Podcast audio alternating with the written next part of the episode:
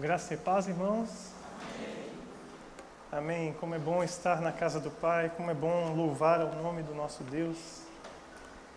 Nós estamos sentindo falta de alguns irmãos hoje, porque hoje é, o pastor Júnior foi fazer um casamento, celebrar um casamento, né? Da nossa irmã Joyce, do Vinícius. Então, por ocasião dessa data, eles estão desfalcando o culto hoje. Mas eu já estava escalado para essa noite, sim. Não, não estou substituindo o pastor Júnior nessa noite. Quero convidar você a abrir a sua Bíblia no Evangelho de Mateus, no capítulo 4, por favor. Você em casa também. Seja muito bem-vindo a esse momento de celebração a Deus, de culto que nós queremos ofertar ao nosso Deus. Nós queremos relembrar aos irmãos que nós estamos na série de mensagens O Natal que Acreditamos e essa é uma pergunta que nós, como cristãos, precisamos saber responder. Aonde você vai, aonde você está, onde você se encontra, essa pergunta é feita a, a você. Para que você tenha a resposta, porque o mundo precisa de uma resposta. O que, que o Natal representa para você? Quando te pergunta, ou quando vem essa data do Natal, o que, que ocupa a sua mente? Você já está preocupado com o presente que você vai comprar, já está preocupado ou com ansiedade para aquele momento maravilhoso, a família reunida, um amigo secreto que você está se preparando para aquela data, para aquele momento. Mas o que é o Natal que nós acreditamos? O Natal que acreditamos é apenas essa festa que a gente faz para a família reunida.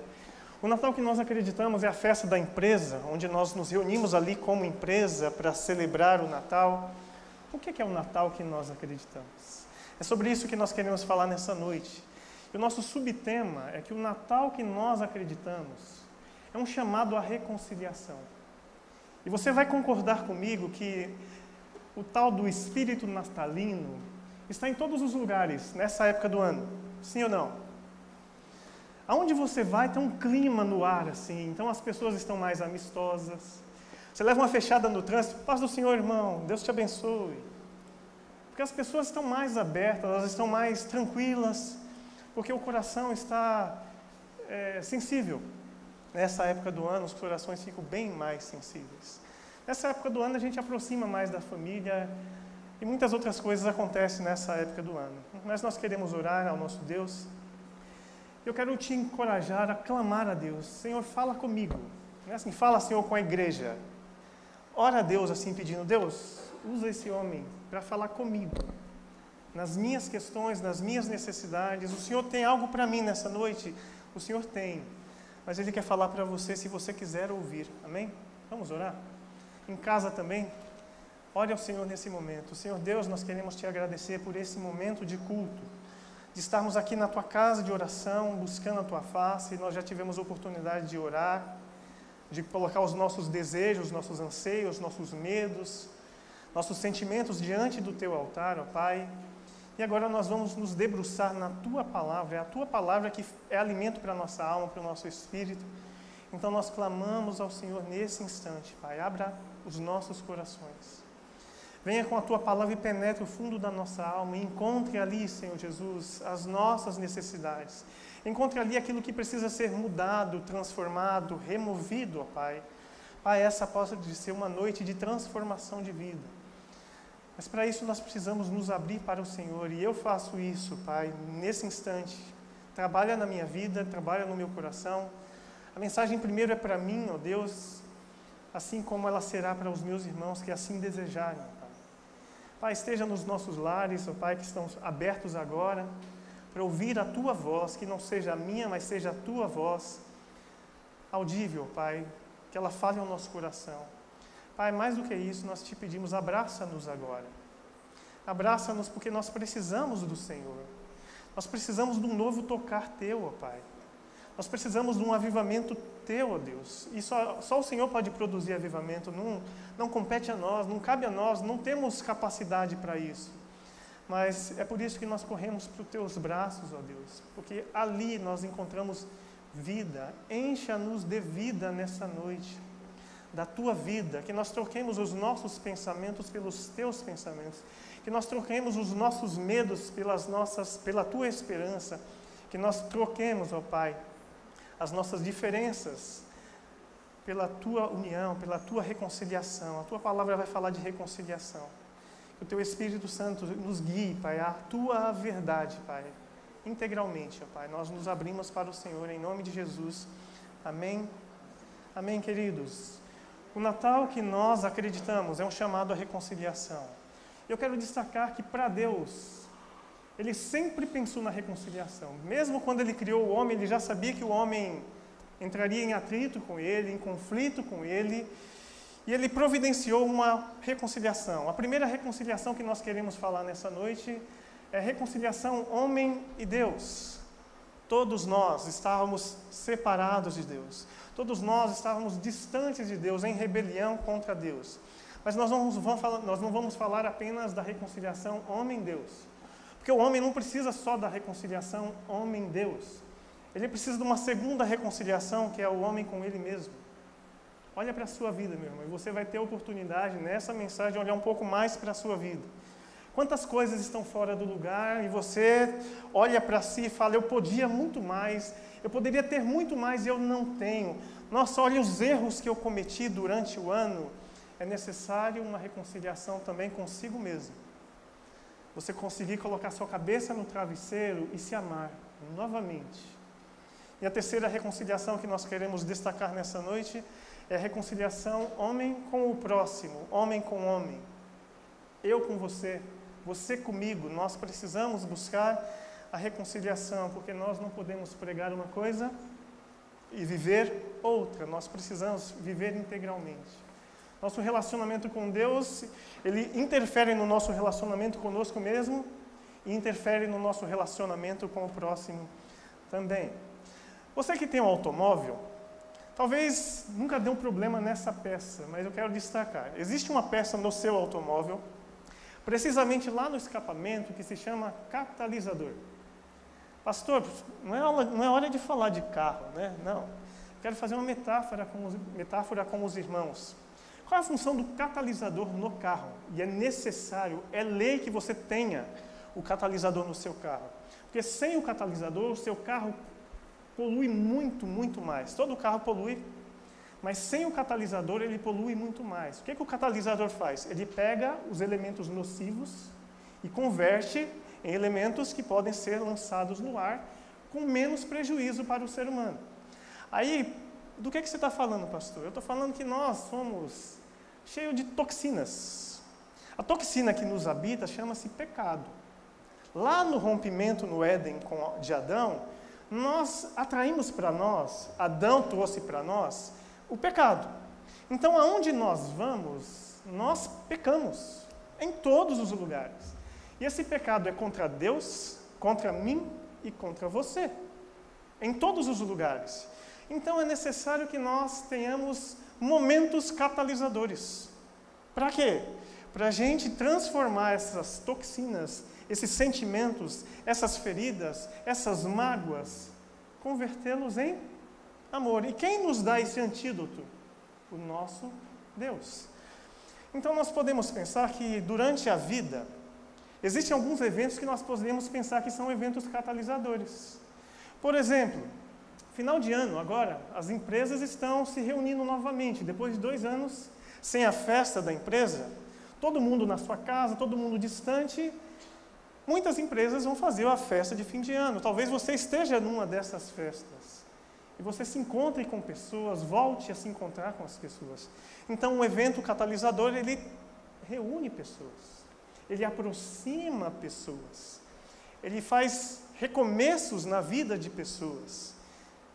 E eventos catalisadores, eles proporcionam reconciliações.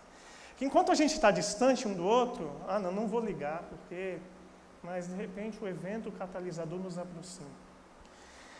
Nós podemos pensar, e você pode ter tido durante esse ano alguns eventos catalisadores. Um deles, doença na família.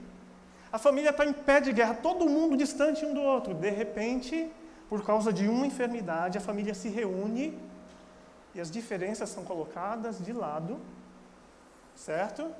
E as pessoas começam a cuidar umas das outras, afinal de contas, somos família. E começam a cuidar uns dos outros, orar uns com os outros. Outro evento catalisador que pode ter acontecido na sua família é o funeral. Houve um óbito. Nosso irmão Paulo trabalha a, na funerária, no eh, serviço funerário. Ele vê isso. Quantas famílias são reconciliadas no momento do funeral? Momento catalisador outras emoções são convertidas em solidariedade as pessoas começam a caminhar juntas novamente. Outro evento catalisador é o nascimento de uma criança.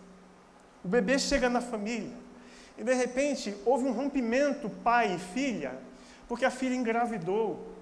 Talvez ela foi até expulsa de casa. E de repente, quando está aproximando o nascimento dessa criança, o coração vai quebrando assim das pessoas. E aquilo que num primeiro momento se tornou ódio porque deveria fazer do meu jeito e etc., se converte e o sorrisinho da criança para esse avô, essa avó, derrete esse avô, essa avó, e há uma reconciliação pai e filha. Pai e filho, eventos catalisadores têm o poder de converter nossas toxinas, nossas mazelas em bênçãos e grandes bênçãos. Mas talvez, queridos irmãos, o evento mais catalisador que nós encontramos durante o nosso, nosso ano é o Natal. O Natal tem um poder extraordinário de reverter essas situações. Então está se aproximando.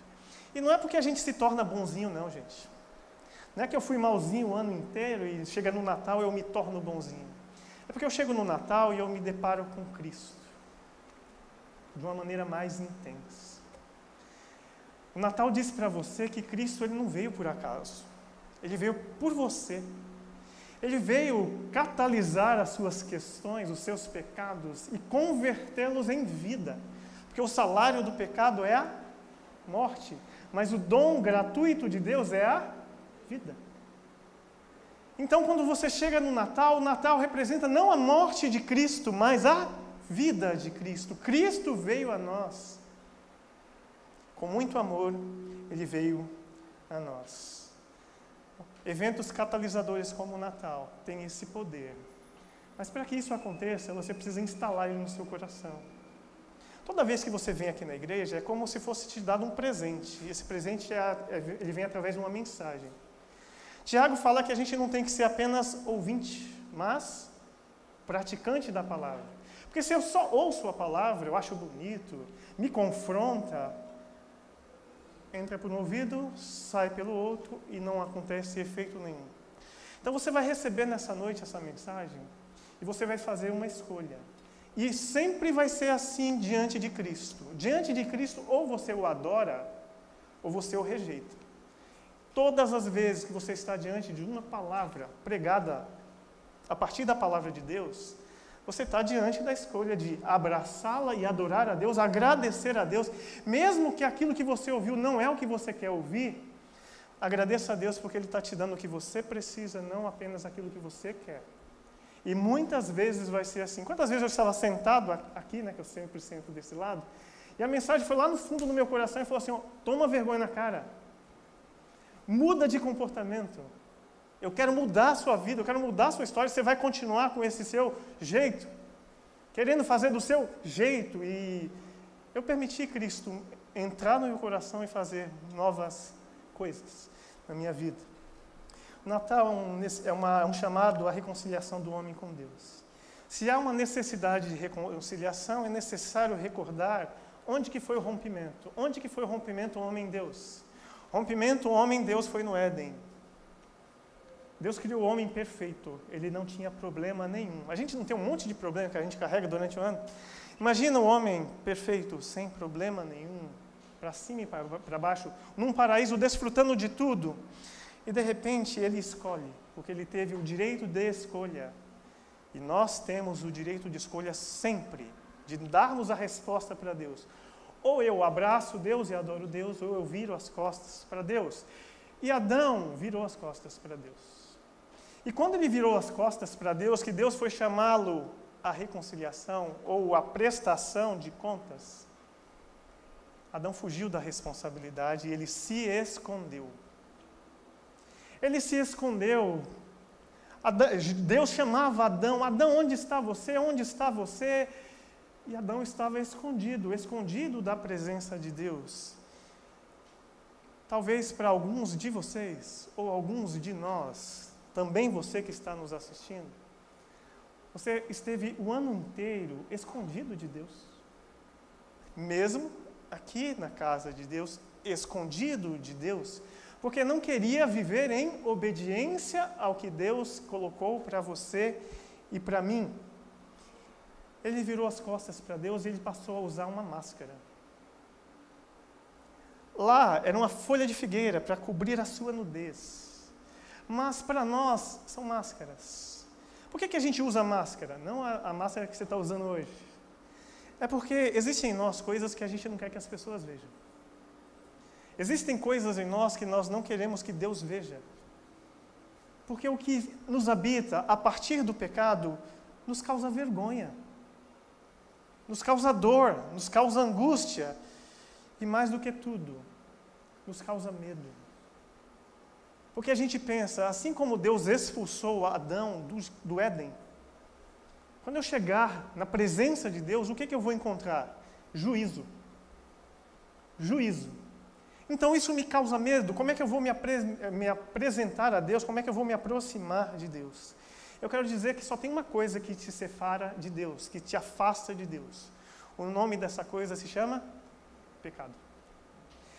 E pecado não é apenas aquilo que você faz, mentir, matar, roubar, etc. Pecado é a sua essência. É a sua essência ante Deus que a gente chama de pecado. É isso aí que ofende Deus e que te separa de Deus. Mas quando nós nos aproximamos de Deus, nosso Deus está de braços abertos para trazer um remédio para nós. Sim, ali no Éden ele exerceu juízo sobre Adão e Eva. Expulsou eles do paraíso, mas não nos deixou órfãos. Lançou para eles uma promessa. Viria aquele que resolveria o problema homem-Deus, a separação homem-Deus. Quem seria essa pessoa? O Natal celebra essa vinda. O Natal é o cumprimento dessa promessa. Se o homem estava separado de Deus, era impossível do homem se aproximar de Deus. Cristo veio para reconciliar o homem com Deus. Amém? Então o povo estava vivendo em trevas e de repente brilhou uma grande luz, e é Mateus 4, 13 e 17, que você pode acompanhar comigo. Diz assim: Saindo de Nazaré, mudou-se para Cafarnaum, junto ao mar da Galileia na região de Zebulon e Naphtali. Cumpriu-se desse modo o que foi dito por meio do profeta Isaías. Na terra de Zebulon e Naphtali, junto ao mar, além do rio Jordão, na Galileia, onde viviam tantos gentios, o povo que vivia na escuridão viu uma grande luz.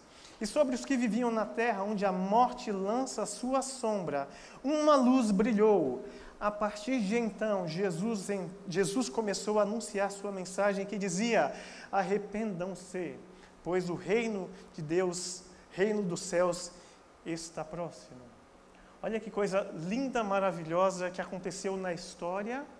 E se só para te lembrar, dividiu a história. Nós estamos no ano de 2021 porque Cristo dividiu a história, olhou para o povo em trevas, perdido, distante de Deus, separado de Deus, e ofereceu a possibilidade de reconciliação.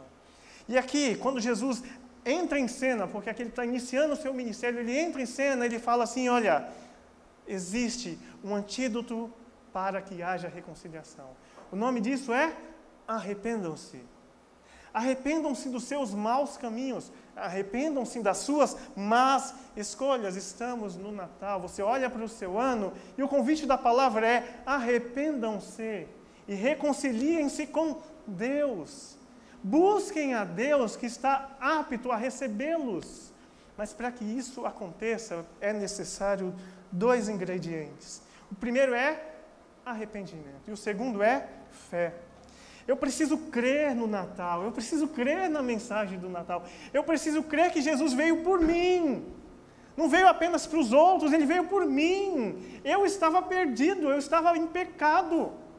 Mas o sangue precioso de Jesus me purifica de todo pecado. Esse é, esse é o convite do Evangelho para mim e para você. Então, nosso primeiro ponto é: o Natal que nós acreditamos é um chamado à reconciliação do homem com Deus. O nascimento de Jesus, a sua vinda entre nós, foi um evento catalisador. Cristo entra em cena e as pessoas se aproximavam de Jesus. E é interessante, como disse, ou você adora ou você odeia, ou você o abraça ou você vira as costas. Ninguém, absolutamente ninguém, em contato com a presença de Jesus ficava indiferente. Ou tacava pedra nele, os religiosos tacavam pedra em Jesus, ou o adoravam. Todos aqueles que vinham a Jesus e Jesus os curava, os tocava, o adoravam, o celebravam. Diante de Jesus, nessa noite, qual vai ser a sua reação?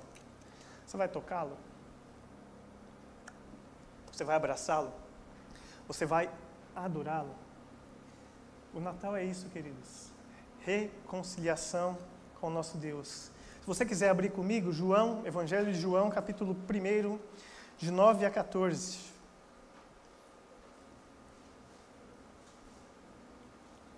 O nosso Deus é maravilhoso, meus irmãos.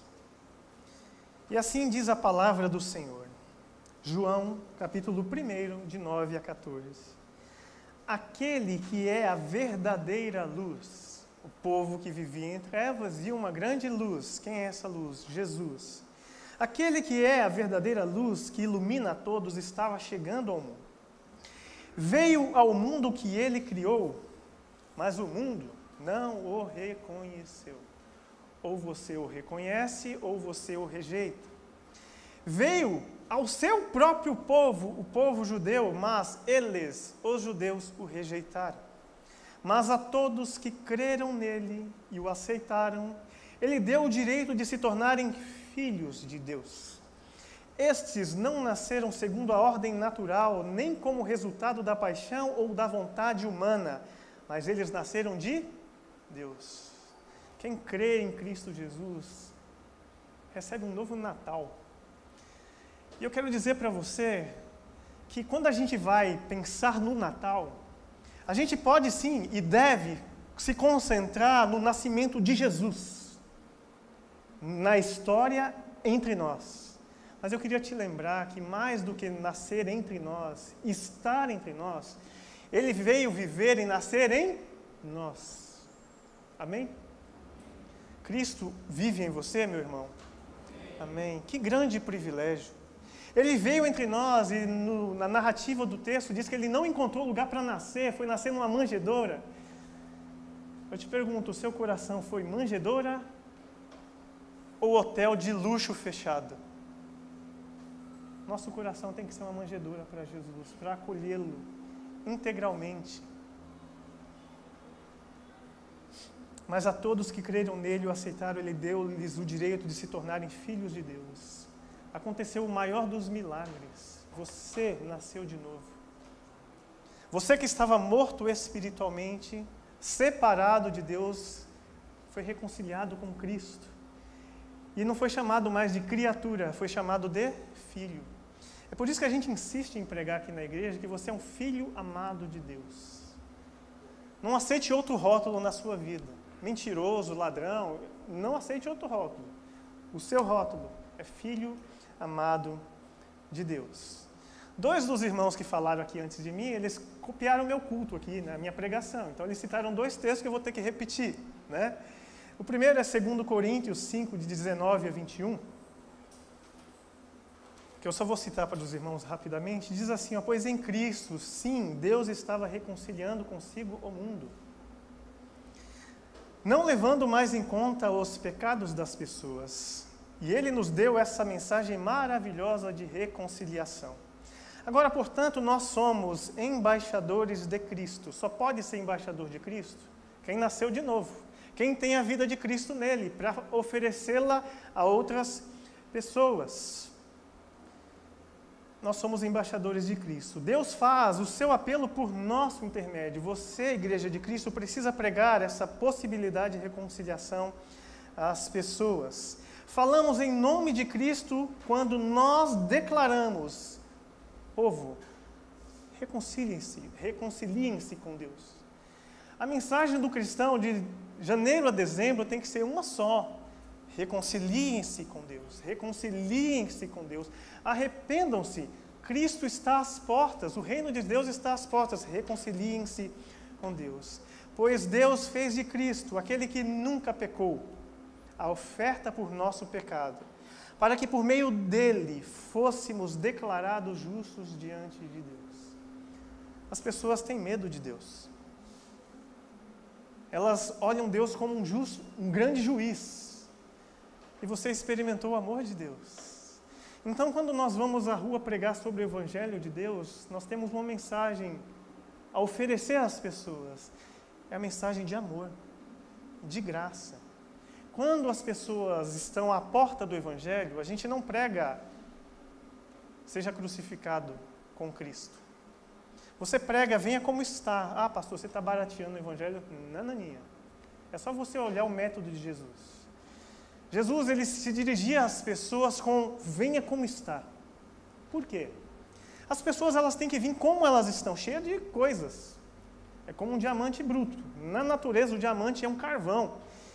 E quem vai lapidar essa pessoa? O evangelho de Jesus. Venha como está, se submeta a Jesus e se você realmente tiver uma experiência de novo nascimento, de glória em glória você vai sendo transformado na imagem de Deus. E você vai deixando para trás as roupas que já vão, não mais vão te servir. E você vai receber do teu Deus vestes novas. Então a igreja de Cristo, ela precisa estar de portas abertas para todo e qualquer um que vier aqui. E em vindo aqui, em tendo contato com o evangelho, o evangelho vai limpando as pessoas. Amém. Porque o que estamos, estamos fazendo nessa noite é justamente isso. Você está sendo confrontado com o Evangelho que diz: irmão, arrependa-se do seu mau caminho. Irmã, arrependa-se do seu mau caminho. Volte-se para Deus, reconcilie-se com Deus. Amém? Esse foi o primeiro passo. Precisamos nos reconciliar com Deus. Mas o Natal não é apenas um chamado à reconciliação com Deus. É um chamado à reconciliação do homem com ele mesmo. Eu preciso olhar para mim, eu preciso me enxergar. E eu quero dizer para você que quanto mal você fez para você durante esse ano. Quanto mal eu fiz para mim durante esse ano. O pecado que me que ofende Deus, que me separa de Deus, ele me atinge, ele me traz muitos prejuízos. E os meus pecados, eles têm alguns nomes. Os seus pecados têm alguns nomes. Mas eu gostaria de não dar outro nome para ele, mas apenas um: pecado aquele que me traz prejuízo. Eu gosto da frase: onde está você, Adão? Que Deus faz para Adão. Não no sentido de localização. Adão, onde você está? Atrás da árvore? Não. Para mim, Deus estava falando literalmente: Adão, cadê você? Cadê aquele homem cheio de vida que eu conheci? Que eu conheço? Cadê aquele homem que celebrava tanto a minha presença? Que amava tanto estar na minha presença? Cadê aquele homem que gostava de estar comigo? Todos os dias, quando eu me encontrava com você, era uma grande festa. Mas você foi seduzido por outras coisas, Adão? Aí vem para nós olharmos a nossa história, o nosso ano Natal é o evento catalisador que quer pegar esses sentimentos, esse monte de desejo, esse monte de toxina que nós temos que nos machuca e falar para Deus: Deus, nesse ano, o que, que eu fiz com a minha vida? Elson, o que, que você fez com as oportunidades que Deus te deu durante todo esse ano? Oportunidades de amar e você não amou. Oportunidades de trabalhar e você não trabalhou. Oportunidades de conquistar e você não conquistou. N oportunidades. Aí você fala, pastor, eu estou ficando mal. Porque quando eu olho para mim e as minhas questões, é por isso que eu não olho. Porque quanto mais eu olho para mim, mais eu sinto pena de mim. Ou sinto raiva mesmo, porque eu gostaria de fazer coisas melhores e eu não faço. Eu me sinto angustiado. Eu não quero olhar para isso. Muda a mensagem, pula para o tópico posterior. Vamos mudar. Não. Deus está te chamando nesse momento a olhar para você, para as suas questões, para que você se reconcilie consigo. Quando nós, quantos erros nós cometemos nesse ano, que as consequências foram severas. inimagináveis. Você não parou para pensar, fez no, na oportunidade, não pensou duas vezes, aquela palavra maldita que não deveria ter sido lançada, você lançou. E ela respingou em você, respingou nos seus, na sua casa. Isso dói, dói bastante. Quantas promessas você fez no começo do ano dizendo assim: eu vou ser mais dedicado esse ano. Eu vou acordar cedo, vou fazer caminhada. Mas aquele caso de amor com a cama se estendeu por mais um ano. Você disse assim: Eu vou comer mais frutas e legumes nesse ano. E isso seria amor próprio. Aí você foi novamente seduzido pelo iFood. E o iFood disse para você assim: Ó, é um real. Conforme a propaganda lá do iFood. Né? O primeiro pedido é um real. Aí você pensa assim: Eu queria ter ido para a academia, não fui. Me sabotei, não me amei. Queria largar meus vícios, minhas compulsões. Mas o que, que eu fiz em relação a essa tentativa de mudança de vida? Nada. Olho para mim, olho para as minhas questões e falo: miserável homem que sou. Leio o apóstolo Paulo e digo: o bem que eu queria fazer, eu não faço. O mal que eu não queria fazer, eu estou sempre fazendo nas palavras do apóstolo Paulo, que você pode olhar para si e falar assim: miserável homem que sou. Olha o que eu fiz para minha família. Olha o que eu fiz para minha esposa. Olha o que eu fiz para os meus amigos. Olha o que eu fiz. Aí bateu o arrependimento. E é tão bom que seja arrependimento mesmo. Porque o arrependimento é a porta para a reconciliação. Se há arrependimento, eu corro para buscar reconciliação. O problema é quando há remorso. É apenas remorso. Está doendo porque eu perdi. Olha a consequência do que eu fiz. E o remorso levou Judas para suicídio, para morte. E Cristo nessa noite quer dizer para você que você não precisa dar cabo da sua vida, porque Ele morreu a sua morte para que você viva a vida dele. Amém? É dessa forma. Quantas pessoas, nesse momento, talvez você aí na internet me assistindo, estava em desespero. Olha o que eu fiz, olha as consequências do que eu fiz. Cristo está dizendo assim: ó, não tenha remorsos, arrependa-se. Apenas arrependa-se. O arrependimento produz reconciliação. Você que está nessa condição, prostre-se diante de Deus. Ele quer te dar a mão para você se reconciliar consigo mesmo. Você não dá conta sozinho. Você precisa de Deus. Mas o nosso irmão Aleph, falando da minha pregação antes da hora, ele falou que Deus precisa, o, o ser humano precisa de Deus, mas o ser humano também precisa de pessoas. E ele leu o texto de Tiago 5, 16, que diz: Portanto, não fica com problema só para você. Não fica cheio de remorso aí. Confessem seus pecados uns aos outros. E orem uns pelos outros. Para que vocês sejam curados. Cristo quer curar tua alma. Pecador, como você está? Ele só diz para você: vem junto. Você não dá conta sozinho. Em nome de Jesus, tenha um amigo espiritual. Procure um amigo espiritual. Você teve um ano inteiro para ter um amigo espiritual, para você chegar no Natal e Deus falar assim: ó, tenha amigos espirituais para te conduzir à reconciliação consigo mesmo. Lembra do Setembro Amarelo, aquelas campanhas que são feitas, prevenção de suicídio, né? As pessoas colocam assim: ó, liga para mim, você está com problema, você está com esse sentimento, liga para mim urgentemente cola em alguém, esteja com alguém. O Natal é o evento catalisador. Ele quer pegar sentimentos de morte e transformar em vida. Mas para isso eles precisam de embaixadores. E esses embaixadores sou eu e é você. Você vai ter a sua ceia de Natal, vai reunir a sua família. Se possível, acolha um amigo, um irmão em Cristo que vai passar a noite de Natal sozinho na sua casa. Acolha um casal. Dá para um prato a mais? Dá. Se fizer um esforcinho, dá. nós acolheremos lá em nossa casa. Faça esse esforço.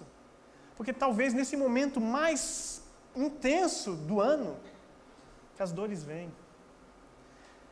E a pregação ela não pode ser vazia, ela precisa entrar em evidência, eu preciso colocar isso em prática. Então é necessário que nós nos unamos uns aos outros para sermos curados. Eclesiastes, capítulo 4, 9 e 10 diz assim, ó, é melhor serem dois do que um, pois um ajuda o outro a alcançar o sucesso. É melhor serem dois do que um. Porque dois, porque um ajuda o outro a chegar à reconciliação consigo mesmo, a chegar à sua reconciliação com Deus. Quantos novos convertidos desesperados chegaram para mim assim, pastor, foi uma benção, me converti domingo, maravilha, tal, tal, tal. Chegou na terça-feira, deu um deslize lá. Desesperado ele vem, e agora, e agora eu vou para o inferno. E calma, irmão. Vamos orar a Deus. Vamos confessar o nosso pecado diante de Deus. Ele vai te perdoar, vai renovar você. E você vai seguir caminhando. Amém? É melhor serem dois, para que haja reconciliação.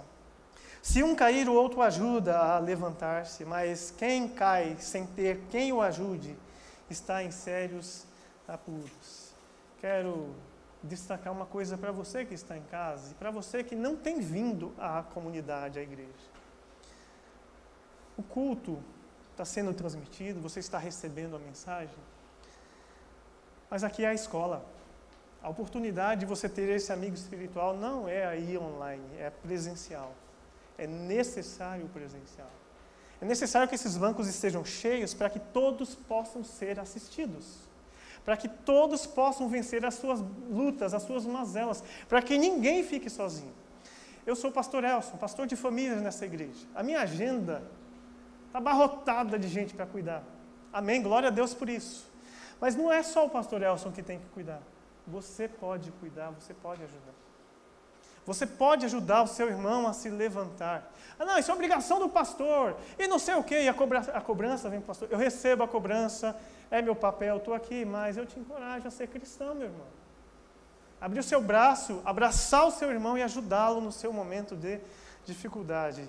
E eu queria te lembrar, quando você esteve no seu momento de dificuldade, Pastor, no meu momento de dificuldade eu estive sozinho, comi o pão que o diabo amassou. Pois é. Talvez Cristo permitiu que isso acontecesse para que você fizesse diferente na vida de outra pessoa. Os nossos olhos muitas vezes só se abrem em solidariedade quando a gente passa pela dor. Porque se não passou pela dor, a gente é indiferente. Passou pela dor, a gente se mobiliza. Mas para nós encerrarmos, meus irmãos, o Natal é um chamado à reconciliação com Deus homem com Deus, homem com Ele mesmo, mas também um chamado à reconciliação com o próximo. A partir do momento que Adão e Eva pecaram, o pecado entrou no mundo, começou rivalidades. O próprio homem com a mulher houve rivalidade. Mas logo em seguida nós vemos uma rivalidade chocante. Dois meninos, dois irmãos, eles foram cultuar a Deus. E Deus, ele aceita é, Abel e sua oferta e rejeita Caim e a sua oferta.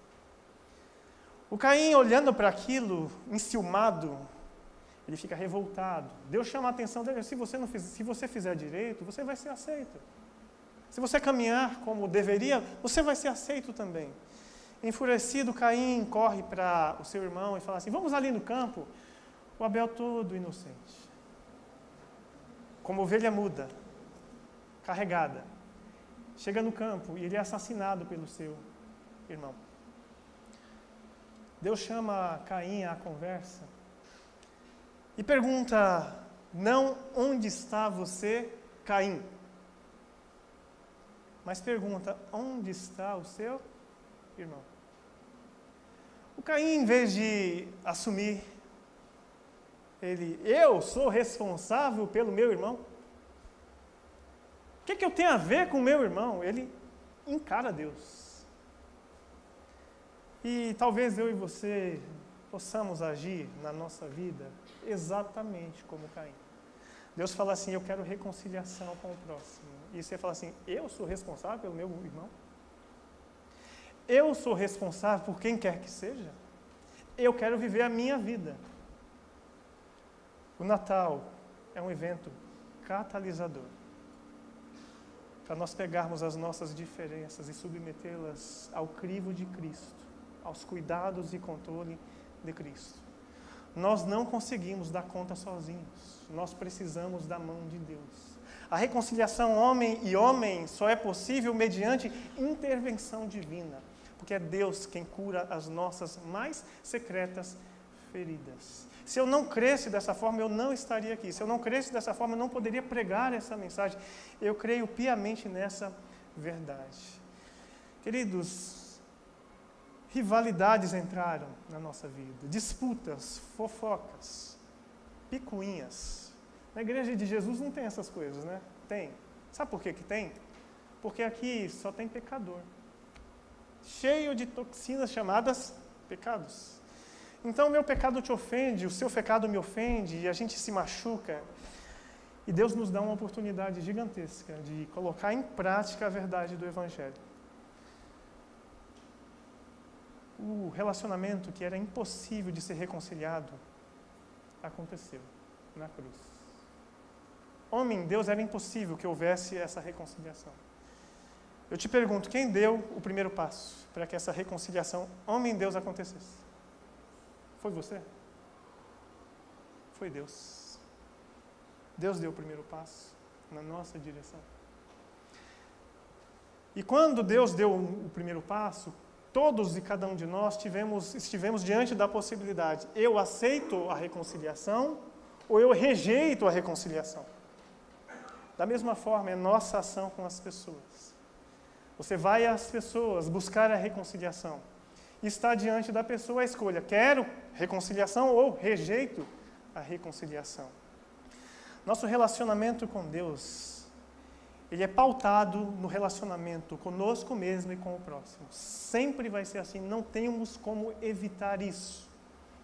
Natal é esse evento catalisador que quer trazer tudo isso e colocar aos pés da cruz. Mateus 5, 43 a 46 diz assim: ó, Vocês ouviram o que foi dito ame o próximo, mas odeie o seu inimigo. Eu, porém, lhes digo: amem os seus inimigos e orem por aqueles que os perseguem. Isso é o Evangelho de Jesus. Esse é o poder da reconciliação. Reconciliação homem-Deus, reconciliação homem-homem, reconciliação homem, o próximo. Continuando o texto, Desse modo vocês agirão como verdadeiros filhos de Deus, que está, filhos do seu Pai que está nos céus, pois Ele, Deus, Ele dá a luz do sol tanto aos maus como aos bons, e faz chover tanto sobre justos como sobre injustos. Se vocês amarem apenas aqueles que vos amam, que recompensa vocês receberão? Até os cobradores de impostos fazem o mesmo. Jesus nos chama, a, nos chama a viver o Natal radical. Que Natal radical é esse, pastor? Cristo vive em mim. E eu preciso oferecer o Cristo todo. Não aquele que me convém, com os elementos apenas com os que me convém, mas o Cristo todo. E Cristo veio para a reconciliação integral do homem. Mateus 6, 12 nos mostra que Jesus, nos seus maiores ensinos, ele deu aquela pitada na questão da reconciliação com o próximo. Quando ele foi falar, primeiro nós citamos o Sermão do Monte. Ame o seu inimigo, Sermão do Monte, foi o sermão mais famoso de Jesus. Quando ele vai nos ensinar a orar, também no Sermão do Monte, ele fala assim: ó, perdoa as nossas dívidas, assim como nós perdoamos os nossos devedores. Mateus 22, 37 a 39. Jesus respondeu, seu grande mandamento: Ame o Senhor, o seu Deus, de todo o seu coração. O que é amar de todo o seu coração? Com total obediência, sem questionar, sem agir como Caim, em total obediência. De todo o seu coração, de toda a sua alma, com intensidade, com todas as suas emoções, de toda a sua mente, com todo entendimento. Quando eu falo que vou adorar a Deus, eu preciso saber o que eu estou fazendo. Eu preciso saber o que vai me custar a obediência a Deus. E eu vou fazer simplesmente por amor a Deus. Porque o que precede a obediência é o amor. Eu amo, portanto obedeço. Eu não obedeço para amar, eu amo, portanto obedeço. Este é o maior mandamento. O segundo, igualmente importante, Jesus nos dizendo: ame o seu próximo, como você ama a você mesmo. Encerro dizendo, queridos irmãos, que o Natal é um chamado de reconciliação do homem com Deus. Ama a Deus acima de todas as coisas, incondicionalmente. O Natal é um chamado de reconciliação do homem com ele mesmo. Ame o próximo, mas antes de amar o próximo, ame a si mesmo. E o Natal é um chamado à reconciliação, homem com homem. Amou a Deus, amou a si mesmo, está apto para amar o próximo. Amou a Deus, você percebeu quão miserável e merecedor pecador você era. E você foi aceito, recebido, reconciliado. Amou a Deus. Recebendo o perdão de Deus, você olha para si e fala assim: Eu tenho esperança. Eu não estou perdido. Eu não preciso dar cabo da minha vida. Eu posso viver vida. Cristo me oferece a vida e eu quero vivê-la. E eu termino dizendo que eu não quero vivê-la sozinho. Porque o meu irmão é corpo de Cristo. E lá no céu nós vamos entrar juntos. Todos juntos. Quando vier o som da trombeta, todos nós, igreja gloriosa de Jesus, subiremos para o encontro no céu com Cristo. Amém?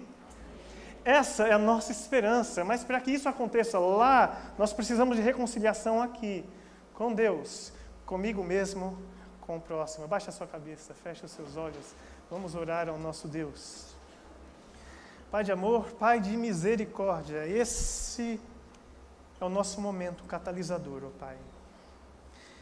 É um momento ímpar que o Senhor está proporcionando para a tua igreja, ó Pai nós nos abrimos ao teu agir nesse instante, ó Pai. Em primeiro lugar, nós queremos nos reconciliar contigo. E para que isso aconteça, nós clamamos: perdoa-nos. Em resposta à tua fala ali na cruz, perdoa-os porque eles não sabem o que fazem. Diante da tua cruz, nós temos duas escolhas. Ou nós te apedrejamos, te rejeitamos, nós te abraçamos e somos abraçados, porque os teus braços estão abertos para nós. Teu é o reino, teu é o poder, tua é a glória para todo sempre. Jesus, perdoa o pecado da tua igreja, perdoa o meu pecado. Não apenas os pecados que eu cometo, mas a minha condição de pecador. Eu estava separado da tua cruz, mas a tua cruz me religou a Cristo, me religou a Deus eu estou sendo abraçado, amado pelo meu Pai, meu Papai. Como é bom, Pai, estar na tua presença. Essa é a oração dos teus filhos nesse instante, ó Pai. Nós queremos reconciliação com o teu Espírito, reconciliação com o Senhor, ó Pai. Nós reconhecemos que nós pecamos, nós mentimos, nós te ofendemos, nós odiamos, nós permitimos que as nossas oficinas falassem mais alto na nossa vida. Nós ferimos. Nós ferimos a nós mesmos. Pai, olha a condição que nós nos encontramos diante de Ti com muita vergonha. Pai, nós arrancamos essa máscara de vergonha porque está sendo nos oferecido um verdadeiro perdão. Estou sendo perdoado por Deus. E porque estou sendo perdoado por Deus, eu me perdoo pelas minhas más escolhas que me causaram tão, tanto mal durante esse ano. Eu me perdoo, porque eu quero da tua vida, Pai. Do meu jeito não dá certo, nunca deu certo, nunca vai dar, Pai. Eu me submeto ao Senhor, Pai, e a tua igreja faz o mesmo nesse instante. Meus irmãos em seus lares também, Pai. Nós nos perdoamos. Mas nós também, Pai, queremos clamar ao Senhor, grandes feridas que nós fizemos no coração dos nossos irmãos e que eles fizeram no nosso coração também. Somos pecadores, Pai, nós não sabemos o que fazemos. O pecado que nos habita toma conta de nós e a gente passa do ponto extraordinariamente. E a gente fere, a gente machuca, a gente faz muita coisa, Pai. Te pedimos perdão e te pedimos possibilidade de reconciliação, Pai. Assim como o Senhor esteve diante de Caim, perguntando: cadê o teu irmão? O Senhor está nos chamando à responsabilidade pela vida dos nossos irmãos. Que nós possamos abraçar os nossos irmãos pai possa abraçar a filha, a mãe possa abraçar o filho. Que haja arrependimento, remorso. Que haja arrependimento, reconhecimento do erro. E assim nós podemos experimentar uma nova vida. Que haja perdão, Senhor Jesus, da esposa para o esposo, do esposo para a esposa, dos pais para os filhos, dos amigos para os amigos Pai, amizades de longa data, Pai, se romperam, Pai, em momentos tão difíceis, mas o Natal está catalisando todas essas coisas colocando diante de Ti. E o Senhor sabe o que fazer com as nossas mazelas. O Senhor quer crucificá-las na cruz. Ou, conforme o Salmo 103 diz, lançá-las no fundo do mar e delas nunca mais lembrar. Que assim seja, Pai, nas nossas vidas, nas vidas dos nossos irmãos que o teu Espírito Santo, Pai, se manifeste nesse momento, aquilo que a gente não dá conta. Somente a tua graça, somente a tua misericórdia, Pai, é capaz de promover, ó Pai, a reconciliação homem-homem, homem próximo, homem-Deus. Nós não queremos sair daqui, Pai, da mesma maneira que nós entramos. Nós queremos sair daqui transformados, ó Pai, em nome de Jesus, ó Pai transformados pelo teu agir, é o teu agir, é o Senhor que nós estamos clamando. Opera o teu milagre em nossas vidas, opera o teu milagre em nossos corações, Pai, em nome de Jesus. Senhor Jesus, no seio da tua igreja. Traz avivamento para a tua igreja, para que haja avivamento é necessário reconciliação com Deus, comigo mesmo, com o próximo. Haja reconciliação em nome de Jesus. Coloca a tua mão de poder, Pai. Coloca a tua mão de poder. Meu irmão, se você não está com força para isso, coloca a tua mão no coração e clame ao Senhor. Clame ao Senhor nesse momento. Se você não está se sentindo perdoado, Ele quer te perdoar e quer que você sinta e tenha convicção disso. Sem fé é impossível agradar a Deus. É necessário que haja arrependimento e fé. Então, produza em nosso coração arrependimento genuíno, Espírito Santo de Deus. Em nome de Jesus, promova arrependimento genuíno igreja, Pai, em nome de Jesus. Manifesta o teu poder, Pai. Manifesta o teu poder em nosso meio agora, em nome de Jesus. Haja quebrantamento de coração, um coração quebrantado e contrito. O Senhor não vai rejeitar em nome de Jesus. Restaura as famílias, Pai. Restaura os casamentos, ó Deus. Coloca a tua mão de poder, ó Deus. Aquilo que parecia impossível aos homens, possível por causa do teu sacrifício na cruz.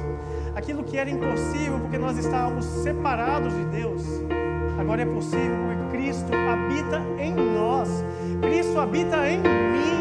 E Ele não quer ficar escondido, entristecido. Ele quer ficar em evidência em nossas vidas. Então, se manifesta Espírito Santo de Deus na tua igreja agora, em nome de Jesus manifesta em nós, se manifesta na tua igreja, se manifesta nos lares, Pai, em nome de Jesus.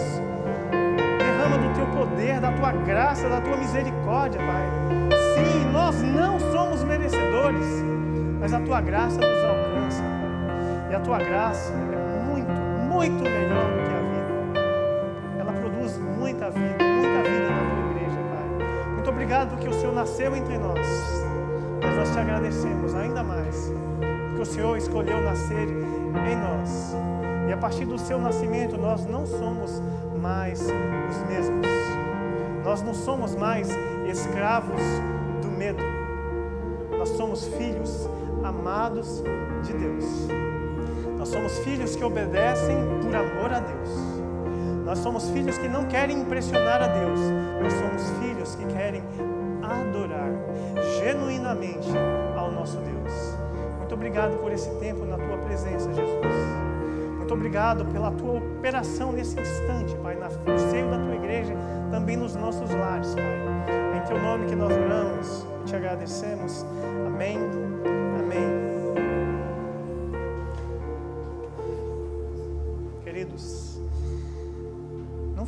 Fique indiferente diante da palavra que foi pregada nessa noite. Ela foi pregada para você. Tem uma música que diz assim: Que o Senhor te abençoe e faça brilhar teu rosto em ti, conceda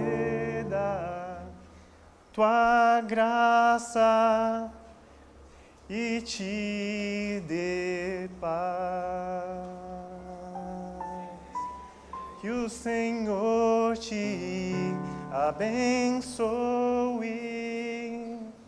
e faça brilhar teu rosto em ti, conceda tua graça e te dê paz. Amém, meus irmãos? Vamos ficar de pé, vamos encerrar esse momento de adoração a Deus. Você tem uma missão: levar a mensagem de reconciliação aonde você for na sua casa, na sua família, no seu ambiente de trabalho. Leve Jesus estampado no rosto, com muito amor. Senhor Deus, nós te agradecemos por essa noite abençoada na tua presença. Te agradecemos pela tua palavra e principalmente pelo teu mover através dela, Pai. Nós não sairemos indiferentes, nós sairemos transformados pelo agir do Teu Espírito Santo. Muito obrigado, Pai, por cada vida que esteve aqui, cada vida que nos assistiu, Senhor Jesus. Pai, no próximo domingo, ó Deus, nós teremos a nossa cantata, Pai. Imagine um mundo sem o Natal. Pai, nós queremos te pedir que o Senhor abençoe essa cantata, nos abençoe, convidando as pessoas, ó Pai que nós já estejamos preparados para sair daqui, Pai, já pensar em quem nós vamos trazer no próximo domingo, ó Pai. Que seja uma grande festa no próximo domingo para honra e glória do Teu nome.